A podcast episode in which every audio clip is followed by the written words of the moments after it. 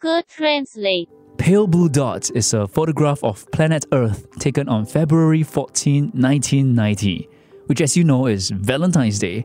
So there's something romantic about this photo. It's taken by the Voyager 1 space probe from a record distance of about 6 billion kilometers as part of a series of images of the solar system. So it's a photograph of planet Earth taken about 6 billion kilometers away.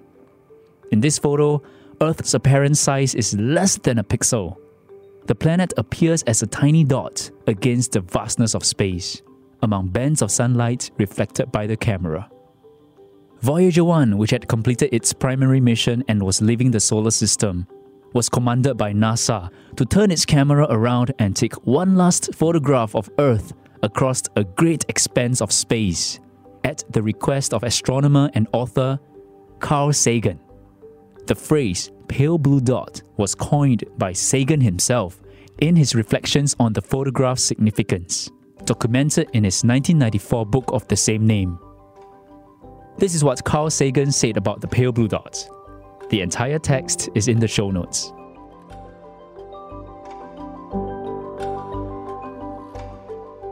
Look again at that dot.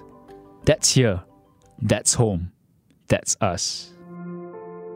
On it, everyone you love, everyone you know, everyone you ever heard of, every human being who ever was, lived out their lives. The aggregate of our joy and suffering, thousands of confident religions, ideologies, and economic doctrines. Every hunter and forager, every hero and coward, every creator and destroyer of civilization, every king and peasant, every young couple in love, every mother and father, hopeful child, inventor and explorer, every teacher of morals, every corrupt politician, every superstar, every supreme leader, every saint and sinner in the history of our species lived there. On a mote of dust, suspended in a sunbeam. The Earth is a very small stage in a vast cosmic arena. Think of the rivers of blood spilt by all those generals and emperors so that, in glory and triumph, they could become the momentary masters of a fraction of a dot. Think of the endless cruelties visited by the inhabitants of one corner of this pixel on the scarcely distinguishable inhabitants of some other corner. How frequent their misunderstandings, how eager they are to kill one another, how fervent their hatreds. Our posturings, our imagined self importance, the delusion that we have some privileged position in the universe are challenged by this point of pale light. Our planet is a lonely speck in the great enveloping cosmic dark. In our obscurity, in all this vastness, there is no hint that help will come from elsewhere to save us from ourselves. The Earth is the only world known so far to harbor life. There is nowhere else, at least in the near future, to which our species could migrate. Visit, yes. Settle, not yet. Like it or not, for the moment, the Earth is where we make our stand. It has been said that astronomy is a humbling and character building experience. There is perhaps no better demonstration of the folly of human conceits than this distant image of our tiny world. To me, it underscores our responsibility to deal more kindly with one another and to preserve and cherish the pale blue dot, the only home we've ever known.《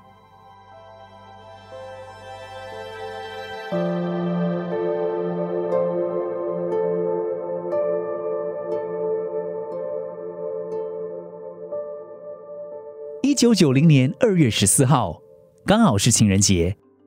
美国宇航局 NASA 的旅行者一号太空船结束了太阳系探测使命，在飞离太阳系的过程中，把摄像镜头转向地球，拍了地球一张照片。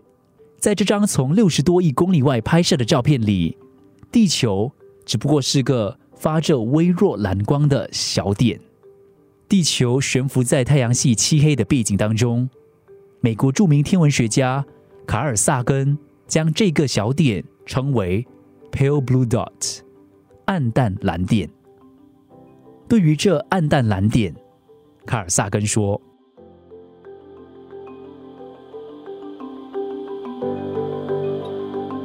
再看一眼这个小点，就在这里，这就是家，这就是我们。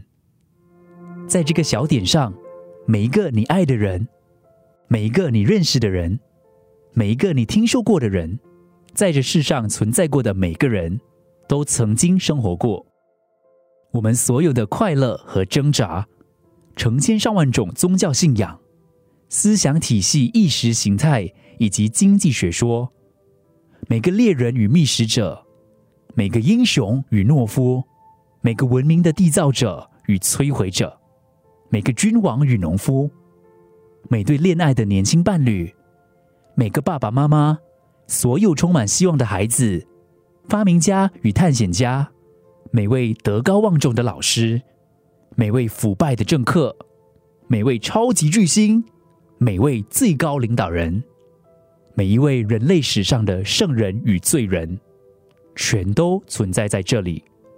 这样一粒悬浮在一束阳光中的微尘，在浩瀚的宇宙中，地球只是一个很小的舞台。想想那些血流成河的过去，帝王将领在荣耀与胜利中挥洒着鲜血，只为了成为这小小点中一小部分短暂的主人。想想，有些永无止境的残暴，竟然发生在这个小点上某个角落的一群人，与几乎分不出任何区别的另一个角落的另一群人之间。想想他们之间的误解有多频繁，他们有多渴望互相残杀，他们的仇恨有多拙劣。我们装模作样，我们自以为是，我们妄想自己在宇宙里如何与众不同。这一切都因为这发着微弱蓝光的小点而动摇。我们的星球不过是一粒孤独的微尘，被包裹在宇宙浩瀚的黑暗中。在我们有限的认知里，在这一片无尽的浩瀚之中，没有任何迹象显示，除了我们自己，还有谁能拯救我们？目前为止，地球是唯一所知有生命的世界。至少在不久的将来。没有其他地方可供我们人类迁移，造访是可以的，但常住还不可以。不管你喜欢不喜欢，目前为止只有地球是我们的立足之地。有人说，天文学可以令人谦卑，塑造性情。除了从遥远的太空拍摄到我们微小世界的这张照片以外，也许没有其他方式更能展示人类的自负有多愚蠢。对我而言，它强调了我们的责任所在，要更和善的对待彼此，并维护和珍惜这颗暗蓝色的小点，这个我们目前所知唯一的家园。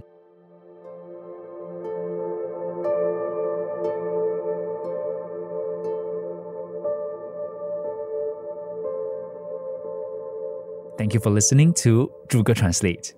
Get the podcast at Apple Podcasts. Spotify, Google Podcasts, or andrewchan.com slash podcasts. If you liked it, please share this podcast. 记得分享出去。谢谢你收听。